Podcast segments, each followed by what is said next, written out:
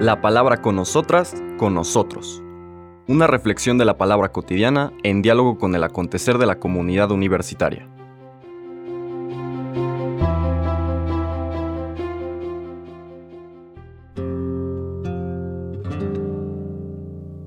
Hola, buenos días. Bienvenidas, bienvenidos a la palabra con nosotras, con nosotros. Hoy martes 4 de octubre recordamos en la iglesia la figura de San Francisco de Asís, un santo desde luego muy querido, y yo creo que es muy querido por quien conoce a fondo la religión cristiana, porque tal vez fue una de las personas que a lo largo de la historia encarnó estos valores evangélicos con mayor profundidad y radicalidad. De entrada, la referencia absoluta a Dios, esta experiencia de pobreza, que sobre todo en quienes están llamados, llamadas a ser testigos de una verdad fundamental, es natural que tome notas de radicalidad absoluta, ¿no? En el caso de San Francisco, una pobreza que raya, podríamos decir, en la miseria, lo menos de lo menos de lo menos, solamente lo indispensable para sobrevivir. ¿Qué tiene de sentido o como sentido este testimonio? Desde luego, lo fundamental es que el amor de Cristo basta. Cuando nos desprendemos de muchísimas de estas cosas que nos distraen o sobre las que tenemos puesta nuestra seguridad, no captamos el tesoro, la importancia, la centralidad de nuestra relación con el Señor y lo que esa relación puede traer a nuestras vidas, ¿no? transformándolas, llevándonos recordando cómo describíamos el día de ayer en la lectura del buen samaritano, que eh, este encuentro de amor con el Señor, esta apertura a un amor que transmite Zoe, transmite vida, nos puede cambiar, nos puede transformar. También este testimonio de Francisco de, Asís de pobreza radical, lo que se suele llamar pobreza efectiva, no solamente pobreza de espíritu, que también es muy importante, sino pobreza actual, pobreza material, sirve para subrayar qué es lo verdaderamente importante en la vida y relativizar muchas de las cosas que nosotros ponemos en primer lugar. Pues le pedimos al Señor que por intercesión de San Francisco de Asís podamos entender, acoger su enseñanza y que nos dejemos transformar por su testimonio.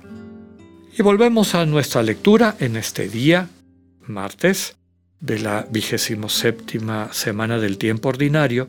Continuamos en el Evangelio de San Lucas en el mismo capítulo 10, versículos del 38 al 42, con la lectura que viene inmediatamente después de la parábola del buen samaritano que meditábamos ayer.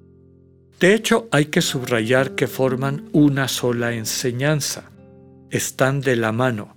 Lucas utiliza mucho esta concatenación de escenas o dichos que van como remachando el mismo ejemplo, el mismo mensaje.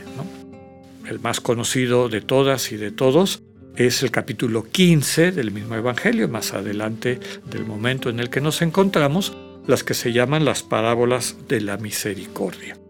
Tres parábolas que no se pueden entender solas, hay que meditarlas juntas. La parábola de la oveja perdida, de la moneda perdida, del hijo pródigo. Las tres juntas son una sola enseñanza. Hoy vamos a ver la segunda parte de la enseñanza que empezó ayer con el buen samaritano. Es la perícopa, la escena de el encuentro del Señor Jesús con dos mujeres, Marta y María. Escuchemos el Evangelio. En aquel tiempo entró Jesús en un poblado, y una mujer llamada Marta lo recibió en su casa. Ella tenía una hermana llamada María, la cual se sentó a los pies de Jesús y se puso a escuchar su palabra. Marta, entre tanto, se afanaba en diversos quehaceres, hasta que, acercándose a Jesús, le dijo, Señor, ¿no te has dado cuenta de que mi hermana me ha dejado sola con todo el quehacer? Dile que me ayude. El Señor le respondió, Marta, Marta, muchas cosas te preocupan y te inquietan, siendo así que una sola es necesaria. María escogió la mejor parte y nadie se la quitará. Palabra del Señor. Yo creo que a lo largo de la historia este ha sido uno de los pasajes más comentados, ¿no? Que si María representa la vida contemplativa y Marta la vida activa, etc. Hay gente que defiende y defiende la actitud de Marta. Es que hacen falta Martas en el mundo. Bueno, yo digo, toda la gente que se pone el saco y se pone a defender a Marta es porque está en la situación de Marta y a lo mejor no ha entendido que el mensaje de esta parábola va de la mano del mensaje de la parábola del buen samaritano. Recordemos que la parábola está centrada en dos personas, dos profesionales de la religión, que ignoran al hermano. Lo ignoran porque su corazón está endurecido. No es que sean canallas, como decía, para ellos es más importante su rol sacerdotal y por lo tanto no tocan al enfermo porque entonces tendrían que esperar un proceso de purificación para seguir con sus, pongamos entre comillas, responsabilidades. El samaritano está libre de eso. El samaritano, de quien no esperaría un judío nada bueno, aparece ahí como héroe. ¿Por qué? Porque tuvo la sensibilidad, la atención de ver quién lo necesitaba y qué necesitaba, y se vuelca para atenderlo con esas siete obras de misericordia.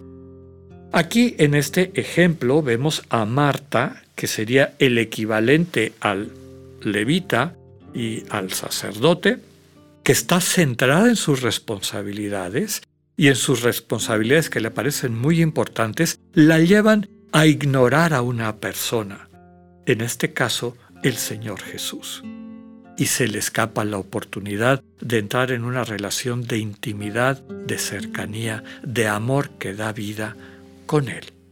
María tiene esa sensibilidad. Capta dónde está el verdadero tesoro, qué sentido tiene la vida. Eso único, importante, necesario, del que hablará después el Señor. Entonces María tiene esa sensibilidad y por lo tanto se acerca a Jesús. Dice que se sienta a sus pies, lo cual es una expresión idiomática para decir que asume el rol de discípula, quiere ser enseñada. Le dedica su tiempo a Jesús. Marta no. Para Marta la responsabilidad es fundamental. Un mundo de responsabilidad donde las personas no existen, solamente el deber. Y las personas, si existen, están en función del deber. Para esas personas, no en cuanto personas, sino como quienes pueden juzgar o atender o darme mérito por el deber que realizo, son parte de ese proceso. Lo que la sensibilidad cristiana enseña es que siempre lo central para quienes viven en comunión con Dios quienes aman a Dios, a su prójimo y a sí mismos como centro de sus vidas, las personas van en primer lugar. Y por eso María se acerca a Jesús. Primero, para saber si necesita algo, si lo puede atender, si, etc. Marta sigue su trabajo, su rutina. Jesús es un ingrediente más en esa vida de deberes, de responsabilidades. Tan es así que eventualmente truena y va a regañar a Jesús. Señor, ¿no te has dado cuenta que me han dejado sola? Dile que me ayude. El Señor le da tal vez la enseñanza más importante de su vida. Marta, muchas cosas te preocupan y te inquietan, y en realidad no valen la pena.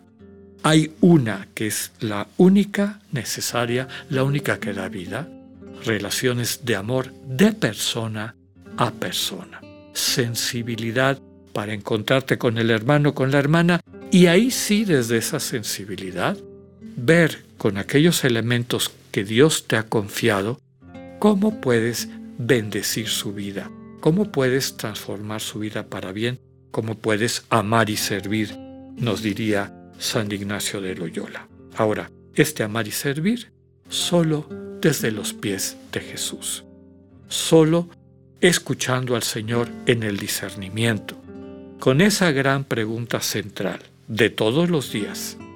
¿Cómo quieres, Señor, que amemos hoy? Que podamos aprender desde, la, desde el testimonio de Francisco de Asís, que supo amar y nos sigue amando a través de la historia con la vocación que el Señor le confió. Que tengan un buen día, Dios con ustedes.